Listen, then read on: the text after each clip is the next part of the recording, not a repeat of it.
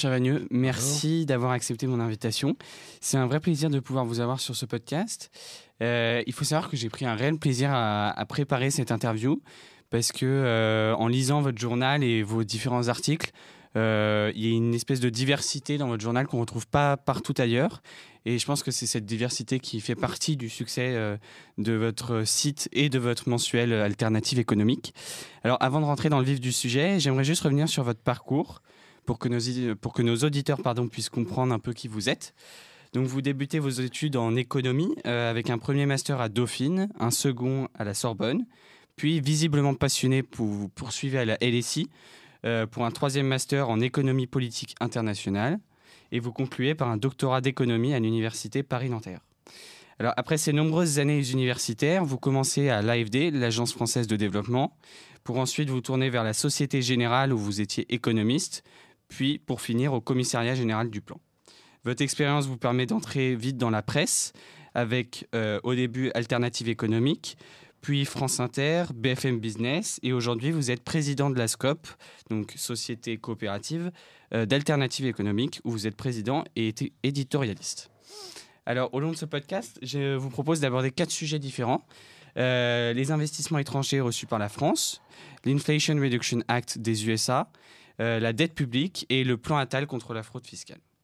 Alors, tout d'abord, les investissements étrangers. Euh, récemment, notre gouvernement a annoncé fièrement le fait que la France soit aujourd'hui l'un des pays les plus attractifs pour les investisseurs étrangers en Europe.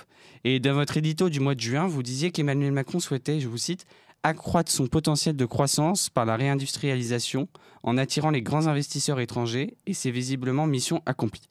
Alors, ce qu'on pourrait donc se dire au premier abord, c'est que c'est plutôt une bonne chose, une bonne nouvelle, parce que c'est instinctivement synonyme de croissance, d'ouverture au monde, de développement économique. Mais est-ce qu'en fait, on ne pourrait pas aussi voir le, verre à moitié vide? Entre guillemets, François-Xavier Bellamy disait la chose suivante, ça veut dire que notre économie est progressivement rachetée par des capitaux étrangers. C'est ça la véritable signification. Ce moyen de réindustrialisation n'est-il en fait pas en fait, nocif pour notre indépendance industrielle? Alors, il y a plein de questions dans votre question. Euh, en fait, euh, est-ce qu'il faut euh, se réjouir quand des entreprises, des multinationales décident d'implanter leurs capitaux, leurs emplois chez nous? Plutôt oui ce dont vous me parlez, c'est euh, euh, le fait euh, que des, fleurons importants de l'économie française soient éventuellement rachetés par des actionnaires étrangers. Là, ce n'est pas le cas. Hein. On n'est pas dans, ce cas-là. Ça s'est beaucoup produit, mais là, je dirais plutôt dans une phase fin des années, années 90, début des années 2000, quand on a commencé à privatiser.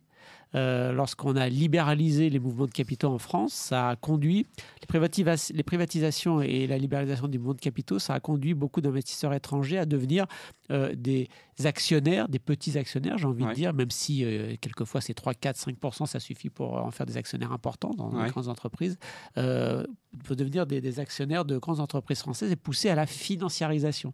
La financiarisation, ça veut dire que on va tout faire pour qu'il euh, y ait du rendement pour l'actionnaire. Si je suis un grand conglomérat, par exemple la Compagnie Générale d'Électricité comme il y avait avant, et que les actionnaires acceptent au moment de la privatisation d'investir, bah, déjà on va couper la boîte en deux, Alcatel, Alstom. Mmh. Et puis on s'aperçoit que comme il y a certaines activités qui sont pas rentables, eh bien on, les vend. Mmh. Euh, comme ces activités euh, sont vendues, bah, là ça contribue à la à la désindustrialisation. Donc on a, on a un, continuum qui fait privatisation, financiarisation, désindustrialisation, course au coût, et, comment ça s'est traduit en France par le fait que les multinationales françaises sont beaucoup plus allées à l'étranger que les multinationales des autres pays européens pour euh, baisser les impôts, pour euh, délocaliser, baisser le coût salarial, etc.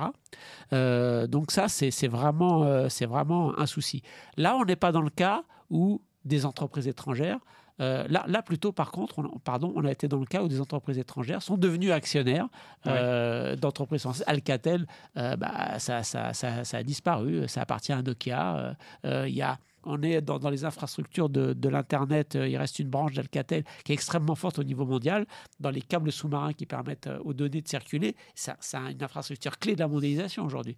Et euh, cette filiale d'Alcatel, malheureusement, elle n'est pas, pas française. Donc, attention, vous avez raison, à que nos fleurons ne soient pas rachetés. Malheureusement, ça a été déjà fait par la période libérale précédente, privatisation, financiarisation, euh, désindustrialisation. Là, on est sur la capacité de la France à attirer ou pas des investisseurs étrangers. Alors, des investisseurs étrangers, oui, euh, les, études des consultants nous disent que la France euh, s'en sort plutôt pas mal, mais attention quand même. Euh, et ils nous disent aussi que quand un investissement étranger crée beaucoup d'emplois au Royaume-Uni, en Allemagne, mmh. il en crée très peu en France.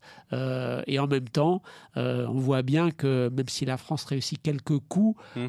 c'est UPS, c'est pas, elle n'est pas au centre des stratégies des multinationales. Très bien. Et donc, à peu près au même moment, le gouvernement publiait un graphique qu'on pourra vous afficher à l'écran, euh, montrant l'augmentation donc, du nombre d'entreprises en France pour prouver le succès du programme Choose France d'Emmanuel Macron, qui consiste en fait à pousser les entreprises internationales à s'implanter en France. Alors, certes, ça permet de créer des emplois, mais à part ça, ce ne sont pas toujours des entreprises françaises ou européennes. Est-ce que vous ne pensez pas que le, le gouvernement devrait peut-être penser un peu plus large, pas que en termes d'emploi, entre guillemets? Bah, en plus, en termes d'emploi, euh, c'est, comme je viens de le dire, c'est, même pas très efficace. C'est même pas très, très efficace. Donc, euh, oui, enfin, moi, je trouve que euh, dans la bataille mondiale que, qui a été lancée par les États-Unis, par la Chine, pour dire où seront les grandes productions qui servent demain, la data, les, les, microprocesseurs, tout ce qui est industrie de décarbonation, on voit bien qu'il y a une bataille mondiale qui est, qui est lancée et que l'Europe, au-delà de la France, se lance dans cette bataille mondiale pour essayer de récupérer euh, ces, centres de production, ça me paraît, ça me paraît important. Malheureusement, c'est pas ce que l'Europe a fait jusqu'à présent. Malheureusement, c'est pas ce que la France a fait jusqu'à présent. Mais il faut se lancer dans cette bataille. Mais vous pensez que c'est dû à quoi le fait que l'Allemagne euh, ait un taux d'emploi plus élevé euh, en créant de nouvelles entreprises qu'en France? Alors, en attirant des investisseurs étrangers, en tout cas, il y a plus de création d'emplois en Allemagne, au Royaume-Uni. Parce qu'ils sont plus diplômés, plus. Alors, il y a, a peut-être une partie de, de formation technique aussi. Il y a aussi euh, le fait que l'organisation industrielle allemande est très liée à l'organisation politique allemande qui est très décentralisée. Nous, on est un pays très, très centralisé. Vous voulez, euh, encore, euh, il y a Elon Musk qui passe en France.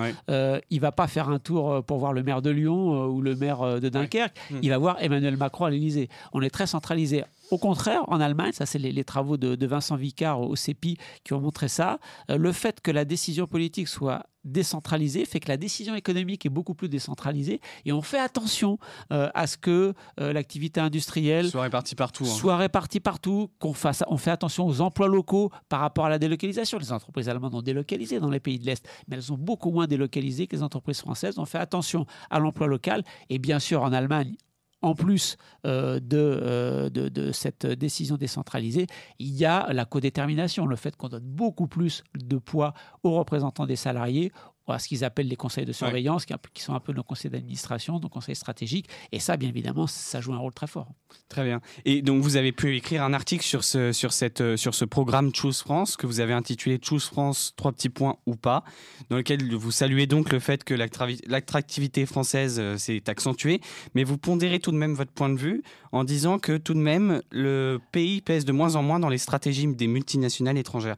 Est-ce que vous pouvez juste nous expliquer, parce que moi, j'ai pas très bien compris, ce que ça veut dire concrètement cette... Euh, là, vous avez une, institution internationale qui s'appelle la CNUSED, donc qui suit euh, l'ensemble des grands investissements étrangers dans le monde. Et donc il y a beaucoup d'investissements étrangers euh, dans le monde, mais il y a des grosses, il y a des gros investissements et des petits. Et lorsque vous regardez les stats pour l'année dernière, dans les dix gros, plus gros investissements mondiaux, bah, vous ne trouvez pas la France. Il faut descendre très très bas pour voir que dans les investissements étrangers d'envergure, euh, vous retrouvez la France. Si vous regardez la place de la France dans le stock mondial des investissements étrangers, donc vous avez toutes les multinationales qui vont euh, investir année après année partout dans le monde, et quel est le poids de la France quand, vous cumulez tous ces investissements année après année, ça donne un stock d'investissements étrangers. Quand vous regardez le poids de la France euh, depuis une vingtaine d'années dans ce stock d'investissement mondial, il n'a cessé de diminuer. Et 2017-2022 n'a rien changer à ça. Ça veut dire quoi? Ça veut dire que dans les stratégies mondiales des multinationales, au fur et à mesure que les années passent, puisque le poids de la France diminue, ça veut dire que la France attire de moins en moins d'investissements étrangers importants. Donc on est à côté du radar des grandes firmes multinationales. donc on, influe moins sur euh, les décisions politiques ou économiques euh, bah, à l'étranger? Il y a très longtemps que la France influe pas sur les décisions euh, politiques et économiques à l'étranger. Il, y a cette idée en France qu'il faut qu'on retrouve notre place de grande puissance. Il il faut dire que la France n'a jamais été une grande puissance économique. C'est pas parce qu'on a eu Napoléon ou De Gaulle euh, que la France était une grande puissance économique. Peut-être au moment des foires de Champagne au XIIe siècle ou des foires de Lyon au, au XVe siècle, la France n'a jamais joué un grand rôle économique au niveau mondial. Très bien. Et donc, vous, vous dites euh, toujours. Dans... Mais du coup, le programme Choose France, est-ce qu'il y a quelque chose de positif à en tirer ou pas? Ou c'est un fou, un programme un peu. C'est un peu de la com politique Il y a euh beaucoup de com politique de la part du président de la République, bien sûr, pour dire regardez, euh, ça justifie ma politique de l'offre et, de baisse des, des, impôts et de baisse des cotisations sociales, etc. etc. Quand vous regardez les stats, vous, apercevez, vous, apercevez, que cette politique de l'offre, elle n'est elle est pas franchement efficace. Pourquoi? Euh, vous avez euh, tous les impôts payés par les entreprises françaises. Tous les impôts, les cotisations sociales, tous les prélèvements obligatoires. En face, vous avez toutes les subventions que les entreprises françaises reçoivent. D'accord Donc, euh, on peut calculer un prélèvement net. Tout ce qu'on leur prend et tout ce qu'on leur donne. tout ce qu'on leur donne. Et vous faites ça pour la France et pour la moyenne des pays de l'Union européenne. D'accord? Aujourd'hui, quand vous faites l'écart, vous apercevez qu'effectivement, ce prélèvement net, il est supérieur en France à ce qui se passe dans le reste de l'Union européenne. De combien À peu près 1,5 point de PIB, l'équivalent de 1,5 point de PIB. En 1995, cet écart, ce prélèvement net, il était toujours en défaveur de la France, mais c'était l'équivalent de 4 points de PIB. Ça veut dire que de 95 à aujourd'hui, la France, on va dire, surtaxait ses entreprises de l'équivalent de 4 points de PIB. Ça n'a cessé de diminuer, l'écart n'a cessé de diminuer. On n'est plus aujourd'hui qu'à 1,5 point de PIB. Avec la baisse de l'impôt sur les sociétés, avec la nouvelle baisse de l'impôt euh, sur les impôts de production qui a été annoncée, l'écart va encore se réduire. Et pourtant, quand vous regardez le déficit commercial français de 95 à aujourd'hui, hmm. il n'arrête pas d'exploser. Ça fait plus de 25 ans qu'on suit cette politique de l'offre, que l'écart se réduit, se réduit, se réduit, se réduit, et pourtant, euh, cette dynamique forte, multi-décennale, euh, euh, n'a pas eu d'impact positif. Ça veut dire que notre problème de compétitivité, il est ailleurs, il n'est pas là. Très bien. Et donc, vous, disiez, vous dites toujours dans le même article que pour préserver sa, sa place, entre guillemets, la France devrait choisir entre trois solutions. Donc la solution libérale, qui consiste en fait à diminuer progressivement les impôts. Celle que je viens de décrire, qui est inefficace. Exactement, qui est apparemment inefficace, euh, du moins en France. Bah oui, enfin, je pense. Je pense pas que le, niveau de prélèvement obligatoire soit, euh, sur, euh, soit, en tout cas, ça influe bien évidemment. Moi, je pense pas que ce soit l'élément déterminant qui décide une multinationale à s'installer ou pas. Il faut qu'il euh, regardez ce qui se passe avec la City, par exemple, la City de Londres hein, depuis le Brexit. On, attire beaucoup de, banquiers internationaux, hmm. notamment beaucoup de banquiers américains alors que la Banque Centrale Européenne est à Francfort, alors qu'il y a un grand marché bancaire en Allemagne. Pourquoi est-ce que les grands banquiers américains ont l'air pour l'instant de privilégier la France euh, à l'Allemagne? Quand vous leur demandez, ils disent, mais quand on dit à nos expats qui habitent à Londres, vous voulez travailler à Francfort, vous voulez travailler à Paris? Mais Tout le monde veut venir travailler à Paris, parce que c'est une super ville, parce qu'il y a des écoles, parce qu'il y a des infrastructures, parce qu'il y a du personnel qualifié. Ils disent pas, parce que... Euh, ah, ah bah non, on va pas aller à Paris parce qu'on paye trop d'impôts. Non, ils disent pas ça. Ils disent tout le reste, que tous les autres éléments sont beaucoup plus importants que de savoir quel est le niveau d'imposition. Pour autant, si on avait le triple ou le quadruple du taux d'imposition, ça, ça, jouerait, mais je pense pas que ce soit l'élément primordial ou en tout cas principal. Très bien. Du coup, il y a deux autres solutions qui, qui pourraient nous faire préserver notre place. La solution keynésienne, qui vise donc à transformer un pays en un marché solvable, et la solution institutionnaliste, pardon, qui consiste à réaliser de la part de l'État un, un public massif pour en tirer profit euh, dans le futur. Est-ce que vous pouvez juste revenir sur la solution keynésienne pour nous expliquer ce que c'est que transformer un pays en un marché solvable? Bah, Qu'est-ce qui décide une entreprise euh, d'investir lorsqu'on est un entrepreneur français, lorsqu'on est un entrepreneur étranger? Pourquoi est-ce que je vais venir? C'est parce que je vais trouver de quoi vendre mes produits. Mm. Et euh, les fameux esprits animaux de Keynes, hein, les esprits animaux, c'est euh, c'est Jack Welch, ancien président de General Electric, quand on lui disait mais waouh, vous êtes à la tête d'une multinationale américaine absolument impressionnante. vous dépensez, vous avez des décisions d'investissement à chaque fois que vous décidez un truc, c'est des milliards de dollars. Et dit à partir de quel calcul rationnel vous décidez?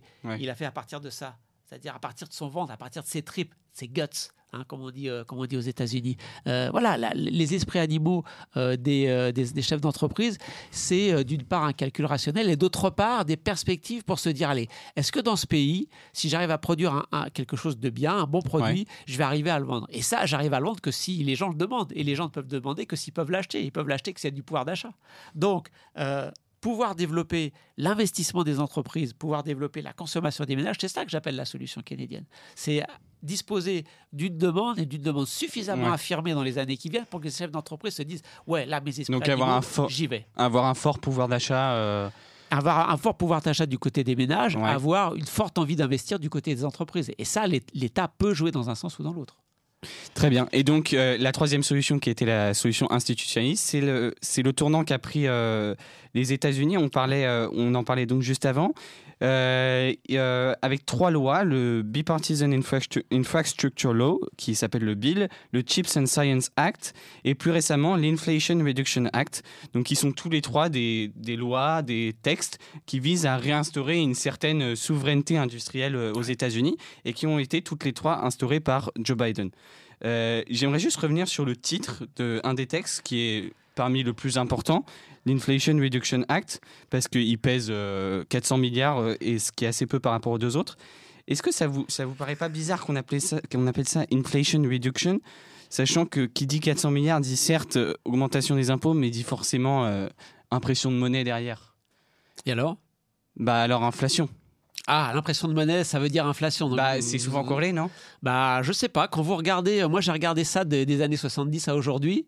Est-ce que quand il y a beaucoup de création monétaire, il y a beaucoup d'inflation et quand il n'y a pas beaucoup de création monétaire, il n'y a pas beaucoup d'inflation? Ça marche pas. Euh, vous pouvez regarder, ça marche pas. Cette théorie euh, qu'on vous apprend peut-être dans les écoles, qui est largement euh, dominante. En fait, regardez des années au niveau mondial, des, années 70 jusqu'à aujourd'hui, c'est des périodes où vous avez de la création monétaire du crédit mondial qui explose. Il n'y a pas d'inflation. Il y a des périodes où il y a du crédit qui explose et il y a de l'inflation. Il y a des périodes où il n'y a pas de crédit qui explose ah, et où il y a de l'inflation. Il y a des périodes où il y a des crédits qui explosent et où il n'y a pas d'inflation. Donc vous avez tous les cas de figure. Donc le lien entre je crée de la monnaie, les banques centrales créent de la monnaie, il y a plus de crédit, alors il y a forcément d'inflation. Ce lien n'existe pas historiquement. Ce lien empirique, vous n'arrivez pas à le démontrer. En plus, qu'est-ce qui se passe pour l'IRA aux États-Unis? C'est que vous avez certes 400-450 milliards euh, de, dépenses, mais vous avez 740 milliards de recettes supplémentaires aussi. Donc là, vous réduisez, c'est une politique certes de dépenses publiques massive, mais qui est largement financée par euh, une augmentation euh, des impôts sur les plus riches, sur les entreprises, sur un montant absolument phénoménal d'argent qui est donné au fisc américain pour mieux traquer les opérations complexes de fraude et d'évasion fiscale. Donc au total, c'est une politique, et là je trouve que Joe Biden est extrêmement malin.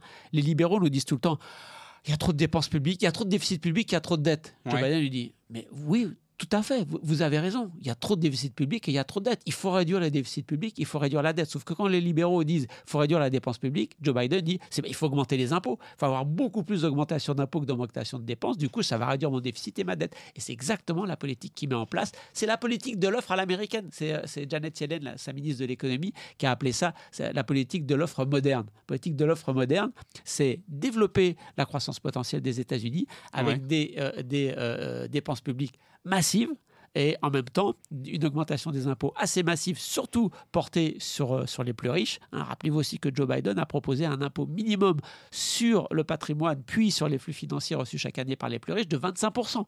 Aujourd'hui, les plus riches partout dans le monde ne payent pas 25% euh, d'impôt sur le revenu. Euh, donc voilà, c'est une politique qui, à mon avis, est vraiment tout à fait bien faite, puisqu'elle permet à la fois le développement d'une souveraineté industrielle avec de la dépense publique massive, mais aussi euh, une augmentation des impôts à laquelle, franchement, en Europe et en France, on ne pourra pas échapper. Le financement de la transition écologique, le financement de la dépendance pour les personnes âgées, le financement de la santé, le financement de l'université, le financement de la recherche et le développement.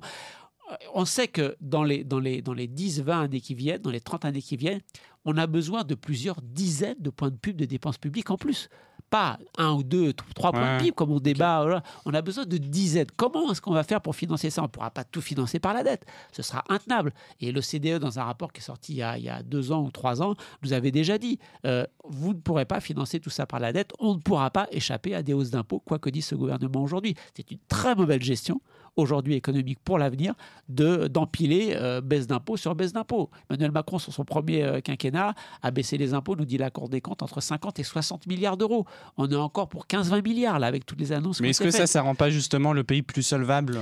Ben, La preuve que non, puisque quand vous avez un déficit et une grande dette et que vous baissez vos recettes fiscales, vous accroissez le déficit. Sauf à dire que, ah oui, mais attention, à chaque fois que je baisse mes impôts, ça va dynamiser l'activité. Vous voyez, vous voyez ça Depuis 40 ans qu'on fait cette politique, vous voyez qu'on a dynamisé l'activité, qu'on a baissé la dette et les déficits. Ça n'a pas marché du tout. À un moment donné, il faut s'affronter au mur de la réalité. Et quand la réalité euh, ne colle pas à votre théorie, c'est pas la réalité qu'il faut changer, c'est la théorie. Donc pour vous, la solution institutionnaliste reste la meilleure à, pour la France en tout cas. À ce stade, oui, d'autant plus qu'on est dans une bataille euh, extrêmement forte avec les États-Unis et avec la Chine et qu'ils n'attendent pas ils dépensent massivement et ils ont des déficits qui sont massivement financés et euh, Joe Biden augmente les impôts. Donc eux suivent la bonne voie. Quand nous, l'Europe, euh, on ne suit pas la bonne voie. En ce moment, je, suis dans une phase assez pessimiste sur l'Europe. Mm. Je pense qu'on est passé complètement à côté euh, de ce combat international qu'ont lancé la Chine et les États-Unis.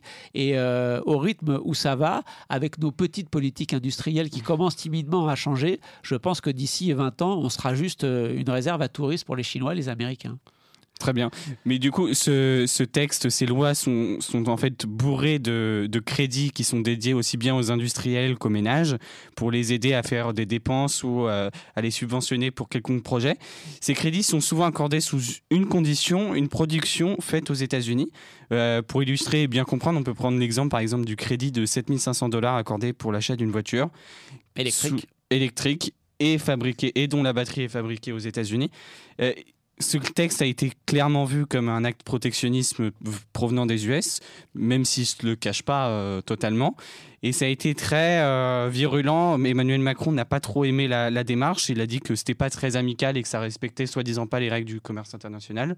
Vous êtes d'accord avec ça Il n'y a plus de règles du commerce international. L'OMC est morte. L'organisation modèle du commerce, elle est morte. Elle n'existe plus. Elle a voulu aller trop loin dans le libéralisme en remettant en cause non plus ce qui se passait aux frontières des États, ce qui aurait pu être son rôle de jouer sur euh, les tarifs douaniers ou pas. Elle a voulu aller beaucoup plus loin en libéralisant les économies, en disant moi, à OMC, je vais intervenir euh, à l'intérieur des États. Votre politique éducative, mais il faut s'ouvrir aux grandes facs euh, et aux grandes offres de, d'écoles privées américaines. Votre politique culturelle, mais vous devez vous ouvrir complètement au cinéma américain, n'importe quel pays du monde. Et là, quand vous rentrez dans les compromis sociopolitiques à l'intérieur des mm. pays, les gens ont dit non, l'OMC, on n'en veut plus. Les États-Unis en premier ont dit l'OMC, on n'en veut plus. Donc l'OMC est complètement bloqué aujourd'hui. Le seul intérêt de l'OMC, c'était son organe de règlement des différends. Quand il y a une bataille entre les États-Unis et l'Europe, plutôt que de se balancer des tarifs douaniers à la figure, on va euh, à l'Organisation mondiale du commerce, on va à l'organe de règlement des différends et on essaie de trouver. Cet organe de règlement des différends, il n'y a plus assez de juges. Du fait, euh, pas de Donald Trump, déjà avant de Barack Obama, qui n'a pas nommé euh, de, juges et dont les États-Unis n'ont pas accepté. Donc l'OMC n'existe plus. Il faut arrêter de se référer à l'OMC. Oui, la bataille pour l'avenir de la croissance dans le monde et de la place de chacun des territoires, c'est une bataille économique qui passe par des armes et par des guerres économiques. Et si vous êtes là avec vos petites théories euh, pour dire ah bah c'est pas bien parce que c'est pas assez libre échangiste, bah vous vous ferez manger. Très bien. Donc le protectionnisme euh, sera la, la, clé pour euh, réussir à franchement, l'industrie, j'allais dire l'industrie de demain, l'industrie de cet après-midi, l'industrie d'aujourd'hui, c'est la, c'est la décarbonation. On sait qu'on a besoin de décarboner le monde partout dans le monde, mm. dans tous les pays. Donc, les pays qui vont être capables de produire une industrie forte de décarbonation, une industrie forte euh, de production de panneaux solaires, d'éoliennes, euh, d'utilisation de stockage d'hydrogène, de stockage de l'électricité euh, intermittente, etc. C'est les pays qui vont faire fortune demain, qui vont accroître leur richesse euh, comme des fous. Et donc, comme tout ce qui s'est passé dans l'histoire, pour l'histoire de la France, du Royaume-Uni, des États-Unis, du Japon, de mmh. l'Angleterre, tous ces grands pays, quand il y a eu la révolution industrielle au 19e siècle, ils ont commencé par développer leur industrie en se protégeant parce que c'est ce qu'on appelle du protectionnisme dans l'enfance. Quand vous avez une jeune industrie qui se développe, si vous la laissez à la concurrence internationale, bah, c'est le premier qui arrive qui gagne et qui vous mange. Si vous voulez avoir un petit peu de cette industrie sur votre territoire, il faut la protéger le temps qu'elle se développe. Et une fois qu'elle s'est bien développée, là, vous pouvez l'ouvrir à la concurrence et que le meilleur gagne. Mais au début, lorsqu'elle se développe, il faut la protéger. Les Chinois la protègent, les États-Unis la protègent, et nous, on va être les champions du libre-échange pour dire ah, bah, c'est pas grave, Alors nous, on, est, très ouverts. Alors qu'on est tout naissant pareil qu'ailleurs. Mm. Donc, euh, oui, moi, je trouve que le protectionnisme est justifié. Les États-Unis avaient du retard et Joe Biden a dit on a du retard, on va le rattraper et on va protéger notre industrie au début. Et c'est chose faite. Et c'est chose faite. Et très bien. Et du coup, vous dites, euh, vous dites la chose suivante c'est un protectionnisme destiné à protéger une industrie naissante, celle de l'industrie décarbonée et des renouvelables. Ça excuse totalement le, le fait que ce soit. C'est ce que je viens de vous dire. Il n'y a pas besoin d'excuses. C'est franchement, c'est historiquement, empiriquement, c'est ce qu'on a constaté. C'est comme ça qu'on développe des grandes puissances industrielles. C'est d'abord du protectionnisme et ensuite on peut s'ouvrir à la concurrence. C'est comme ça que ça s'est passé au 19e. C'est comme ça que pour cette industrie naissante de la décarbonation qui est en train d'être mise en place et qui va être cruciale pour les 30-40 années qui viennent, donc cruciale pour le développement de la croissance potentielle de pays, pour l'augmentation du niveau de richesse des habitants, c'est comme ça qu'il faut faire. Très bien. Alors, j'aimerais juste revenir sur euh, la note Fitch et la, dette française. Donc, euh, la, France est, comme tout le monde le sait, je pense, déficitaire, c'est-à-dire que ses dépenses sont supérieures à ses gains, euh, à ce qu'elle rapporte et à ce qu'elle gagne. et donc, en fait, pour combler ce déficit, elle doit faire appel à de la dette qu'elle émet sur les marchés financiers. dette qui s'exprime soit par des obligations assimilables du Trésor, soit par des bons du Trésor français. vous avez écrit un il y a des agences qui sont dédiées pour ça, pour évaluer la, solvabilité d'une dette et la possibilité de la rembourser, euh, dont l'agence Fitch et deux autres. Euh, et l'agence Fitch a récemment donc baissé la note de la France de AA à AA-. Bon, c'est pas non plus euh, catastrophique, mais ça a fait beaucoup parler.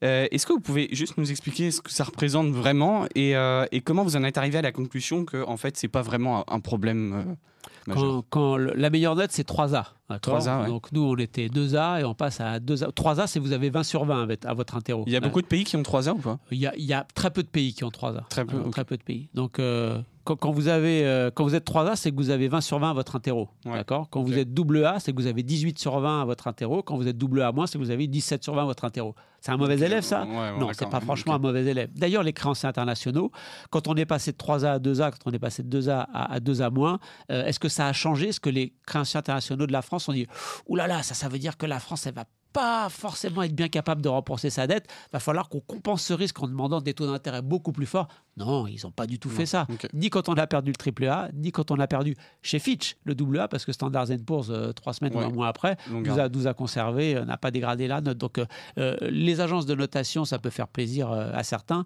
mais leur décision, tant qu'on reste dans ce niveau de notation, n'a absolument n'a eu aucun impact sur le coût d'endettement de la France. Très bien. Et vous avez, écrit un autre article euh, parlant de la dette publique euh, française du coup et de son attractivité, c'est parce qu'elle a des taux qui sont pas forcément très élevés qu'elle est attractive ou c'est pour d'autres raisons?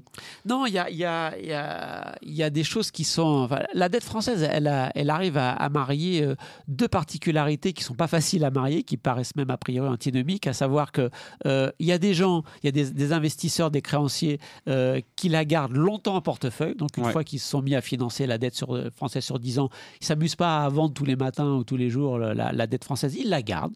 Voilà, elle sert, elle sert un petit peu ses intérêts. Et en même temps, elle est très liquide. C'est-à-dire qu'il y a chaque fois que vous voulez l'acheter, il y a quelqu'un pour la vendre. Chaque fois que vous voulez la vendre, il y a quelqu'un pour l'acheter. Donc, comment est-ce qu'on peut dire qu'à la fois, il y a des gens euh, qui la gardent en permanence et qui jouent pas avec, et en même temps, dès que vous voulez jouer avec, acheter et vendre, il y a aussi plein de gens. Bon, bah, c'est parce que la dette française, bien sûr, elle est quand même relativement élevée, mais on arrive à avoir avec cette dette élevée des investisseurs qui nous font confiance sur le long terme et des investisseurs qui pensent que la à juste titre, que la liquidité de la dette française, cette capacité à l'acheter à la vente quand on veut, elle est complètement, euh, elle est complètement assurée parce que euh, on a des intermédiaires, des banquiers intermédiaires français, étrangers, mmh. qui jouent très très bien ce rôle. Donc on a franchement aucun problème pour rembourser notre dette. Depuis la Révolution française, on a toujours payé notre dette rubis sur longue, même quand il y a eu des guerres mondiales. Donc les créanciers internationaux, ils ont la mémoire longue, ils savent très bien que la France, elle rembourse sa dette sans aucun problème. Elle l'a fait pendant deux siècles et demi, elle le fera pour les deux siècles et demi prochains.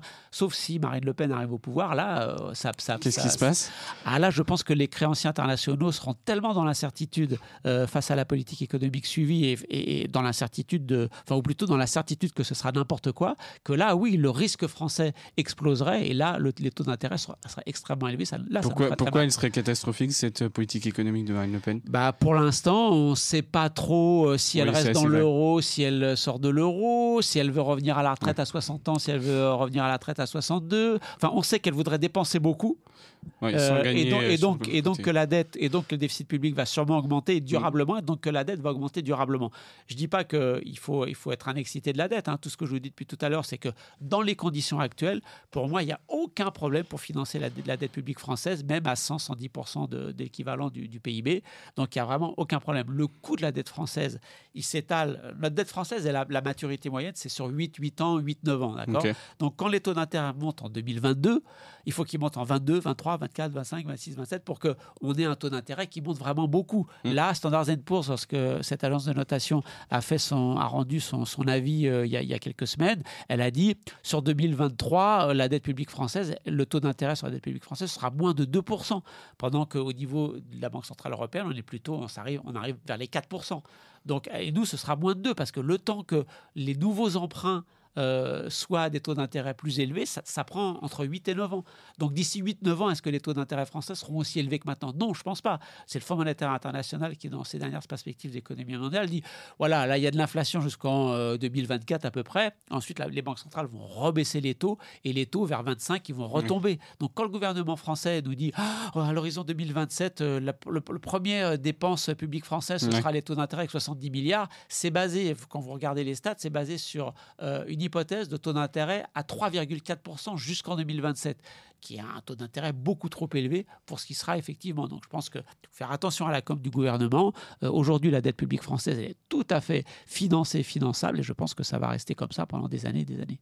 Très bien. Donc on peut continuer à s'endetter sans avoir de réelles préoccupations. Euh. Il faut faire, il faut pas que ça explose. Il faut faire attention, mais c'est pas la peine de dire oh là là, on est à on est à 108% de dette sur PIB. Oh là là, oh là là, c'est la catastrophe demain matin. Non, il faut faire. Bien évidemment, il faut faire attention. Il faut pas devenir la Grèce. Il faut pas avoir des déficits publics de 10-15% du PIB et faire exploser sa dette. Il faut faire attention. Il faut bien la gérer.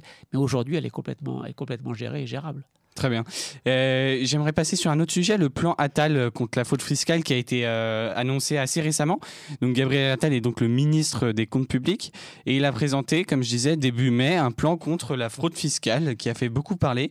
Il vise en particulier les plus riches car c'est sur eux que reposent selon lui les plus grosses pertes pour l'État français. Il affirme dans un entretien au Monde, d'ici la fin du quinquennat, les contrôles fiscaux sur les plus gros patrimoines augmenteront de 25%. Même si vous saluez dans votre article fraude fiscale, le plan Attal est-il à la hauteur, vous saluez la démarche, vous dites il faut davantage y lire de la com politique qu'une véritable décision forte portée au plus haut niveau de l'État. Vous pensez que c'est juste un plan pour euh, montrer euh, patte blanche entre guillemets aux, classes moyennes qui ont potentiellement souffert de la réforme des retraites? Bah, Les principes sont bons. Euh, quand on lutte L'intention est bonne? Je ne sais pas quelle est l'intention du ministre, mais en tout cas, les principes qu'il affiche dans son discours sont plutôt bons. Euh, bien sûr, quand vous avez euh, de la fraude et de l'évitement fiscal à, droite, à gauche des multinationales et, des gens riches, euh, si vous essayez de, réguler et que les autres pays ne régulent pas, bah, tout le monde va partir dans le pays étranger. et donc, il faut d'abord une action internationale. Cette action internationale, elle a été menée depuis 15 ans au niveau de l'OCDE pour essayer d'éviter, avec l'échange automatique d'informations fiscales, vous êtes un Français, vous allez ouvrir un compte en Suisse, le fisc français est, automatiquement informé. Donc pour les riches, pour les multinationales, ça va être mis en place en 2024 euh, au niveau européen. Donc on avance. Pour autant, Gabriel Attal nous dit, pour autant, on peut faire des choses au niveau national. Il a raison. Il faut, quand on fait des choses au niveau euh, national, il faut cibler les plus riches et les mm. multinationales qui échappent le plus à l'impôt. Il a raison. Mm. Euh, il faut mettre des moyens supplémentaires. Il a raison.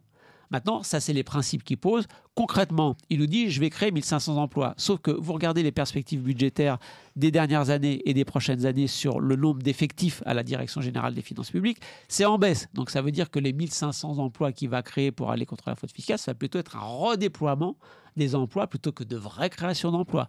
Il nous dit je vais faire un contrôle euh, des grandes entreprises du CAC 40 tous les deux ans. Mais il faut un monde fou pour faire ça les entreprises du CAC 40, c'est hyper complexe à, regarder du point de vue fiscal. 1500 personnes, ça suffira pas? 1500 personnes, c'est rien du tout. C'est rien, ah, rien, du tout. Quand vous avez les boîtes du CAC 40 plus les boîtes du FBS 120, parce que euh, vous pourrez dire qu'il n'y a pas que les 40 plus grosses boîtes qui fraudent. Ça, va, ça va beaucoup plus loin de ça. Regardez euh, les comptes hyper sophistiqués, les arrangements fiscaux hyper sophistiqués des plus riches, faire ça régulièrement. Enfin, en plus, sont des, donc les moyens sont pas assez. Les, moyens ne sont pas là. Euh, le gouvernement nous a dit aussi ah bah le montant, franchement, le montant de cette fraude et de cette évasion fiscale, franchement, c'est quoi? Le montant de cette fraude fiscale, c'est combien? Euh, On n'en sait rien. Déjà, Gérald Darmanin, quand il était à la place de M. Attal, nous avait dit on n'en sait rien, on va lancer quelque chose. Il l'a jamais fait. Il a mmh. demandé à la Cour des comptes d'avoir une estimation. La Cour a dit je ne sais pas répondre, débrouillez-vous. Donc, euh, pour l'instant, on a des promesses du gouvernement. Sous Darmanin, on a une nouvelle promesse de M. Attal. Pour l'instant, je ne vois rien venir. Il aurait pu la créer très facilement, cet observatoire de la fiscalité dont tout le monde parle. Il aurait pu le créer euh, le lendemain matin. Pour l'instant, on va toujours rien venir. Donc, moi, euh, les principes, ça va. Mais j'aimerais bien que concrètement, ils mettent plus de moyens. Ils nous parlent non pas simplement de fraude, mais de fraude et d'évitement fiscal. Hein, parce qu'on sait très bien qu'on est dans la zone grise quand les plus riches ou les multinationales utilisent des techniques pour échapper à l'impôt. Est-ce que c'est légal? Est-ce que c'est illégal? Bon, vous avez un Premier ministre britannique qui disait euh, la différence entre l'évasion et la fraude fiscale, c'est l'épaisseur d'une porte de prison. Donc euh, il faut faire attention, mais euh, il faut absolument prendre en compte non pas seulement la pure fraude, mais l'évitement fiscal qui est sur un entre-deux. c'est légal, c'est pas légal, il faut aller regarder ça de près. Et moi, j'aimerais bien que concrètement, le ministre aille plus loin en mettant des moyens pour pouvoir mieux connaître ce qui se passe, pour pouvoir mettre des moyens humains et technologiques pour aller beaucoup plus loin que, ce qu'il promet. Très bien. J'aimerais juste revenir sur, euh, sur l'IRA euh, quelques secondes. Là, on a dit la réflexion d'Emmanuel Macron était assez euh, pas très enjouée entre guillemets. Il disait que c'était pas très amical, comme je disais, et il a dit qu'il fallait peut-être mettre en place un Buy European Act. Il me semble que Nicolas Sarkozy y avait pensé aussi.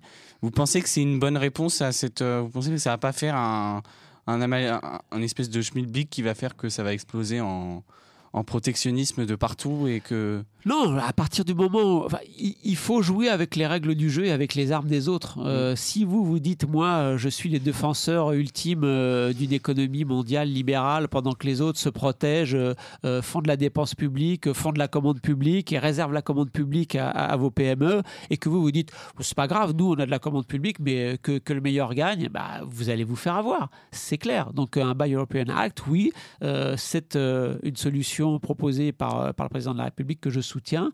Euh, lorsque vous voyez les, dizaines de milliards, les centaines de milliards qui sont, qui sont dépensés en Europe pour de la commande publique et que vous vous dites, euh, bah euh, c'est pas grave, je vais prendre une entreprise chinoise parce qu'elle est moins chère. Moi je dis non, prenons une entreprise européenne, même si elle est un peu plus chère. On a les moyens de se payer ça parce que euh, ce sont des emplois, c'est de la protection sociale en plus, ce sont des recettes fiscales en plus. Donc oui, on a les moyens de se le payer. Et là, je soutiens cette initiative du président de la République. D'accord, mais vous diriez pas, vous diriez quand même pas de changer le titre en Buy French non, il faut, il faut ah, les, montants en jeu pour jouer contre la Chine, les États-Unis, c'est au niveau euh, européen. Oui, c'est ça. très bien. Euh, pour finir, j'aimerais juste revenir sur euh, une petite polémique, si on peut appeler ça une polémique, qui est apparue dans votre journal du mois de juin. alors, votre journal est hyper réputé, et aussi votre site, pour être proche de ses lecteurs, vous, de ses salariés. Comme vous l'aviez dit, vous êtes une société coopérative, c'est-à-dire que 51% de la, des du capital, est, détenu par les salariés. est détenu par les salariés. Euh, et c'est quelque chose qui compte euh, beaucoup pour vous. Euh, quand quelque chose, du coup, quand quelque chose ne leur plaît pas, souvent ils vous le disent, ils vous le disent très vite. Et c'est ce qui s'est passé au mois de mai quand ils ont vu une publicité LVMH en quatrième de couverture. Est-ce que vous, vous comprenez, vous comprenez cette, cet agacement de la part de vos lecteurs? Parce que c'était plutôt une, une, pub qui devait potentiellement nous enjouer. C'était des chiffres assez. Euh, enfin, il y, avait écrit 110 euh, sites de production et d'artisanat en France, 39 000 jeunes recrutés. Moi, je comprends pas très bien pourquoi ça a suscité autant de d'indignation. Ça, a suscité euh, beaucoup d'indignation au sein de la rédaction d'Alternative économique. Ça a suscité beaucoup d'indignation chez nos lecteurs. D'habitude, quand vous avez quelqu'un qui n'est pas content, vous recevez, quand vous recevez deux lettres, trois lettres sur un sujet, c'est le grand maximum. Bon, vous savez que quand vous recevez deux, trois lettres, il y a bien 10, 15, 20 personnes. Là, euh, dans, dans, dans la, les 4 jours, les 5 jours qui ont suivi la publication, on a reçu 20 lettres. Donc ça veut dire qu'il y a 20 personnes qui ont écrit, mais il y avait beaucoup, beaucoup de personnes derrière qui n'étaient pas contents. Pourquoi? Parce que quand vous regardez bien cette pub, euh, vous pouvez l'apercevoir euh, comme une opération de, greenwashing, de greenwashing et de fiscal washing. Nous... vous pensez que c'est ça? Ah, je, pense que c'est ça qui a fait réagir les gens très très clairement. Euh, c'est euh, euh, quand même, on est quand même sur des marques de luxe, de, fashion, de vêtements, de, ce qui est quand même très très écolo comme, comme système économique. Et donc dire, nous on est une boîte super écolo, ça clash un peu. Il y a quand même beaucoup d'études sur Bernard Arnault, sur toutes ces boîtes de luxe, sur est-ce que vraiment euh, ces entreprises et son principal propriétaire payent vraiment tous les impôts qu'ils doivent payer. Et là, vous aviez en gros, on paye énormément d'impôts. Donc ça a été perçu comme une entreprise, comme une entreprise de com qui visait du greenwashing et du fiscal washing ou du tax washing. Et donc ça a suscité l'indignation de beaucoup de journalistes en interne d'Alternative économique, de beaucoup de lecteurs. Euh, et donc, il, voilà, quand, euh, quand vous, les gens ne euh, sont pas contents, il faut, il faut leur répondre. Mais à ce moment-là, il faut croire quelle marque si à chaque fois qu'on voit une marque de LVMH ou d'une société totale qui, qui produit beaucoup de CO2 et qui pollue généralement, bah, nous, on ne prend pas ce genre de pub. Donc, euh, il y a de la place dans les autres médias. Mais nous, quand euh, les pubs pour les SUV. Mais vous n'y euh, croyez pas fondamentalement on, pas. nous, on ne prend pas en tout cas. Nous, on prend pas. Nous, on préfère mener des enquêtes en disant c'est quoi concrètement votre stratégie? Vous dites que hum. vous faites ça dans tel pays, que c'est écolo. Ok, on va envoyer un journaliste, on va enquêter, on va parler au syndicat, on va parler au gouvernement, on va parler à vos représentants. Et puis, on se fera notre avis et on fera notre papier. Mais là, c'est une opération de com. Très bien. Merci beaucoup, Christian Chavagneux. Merci à vous.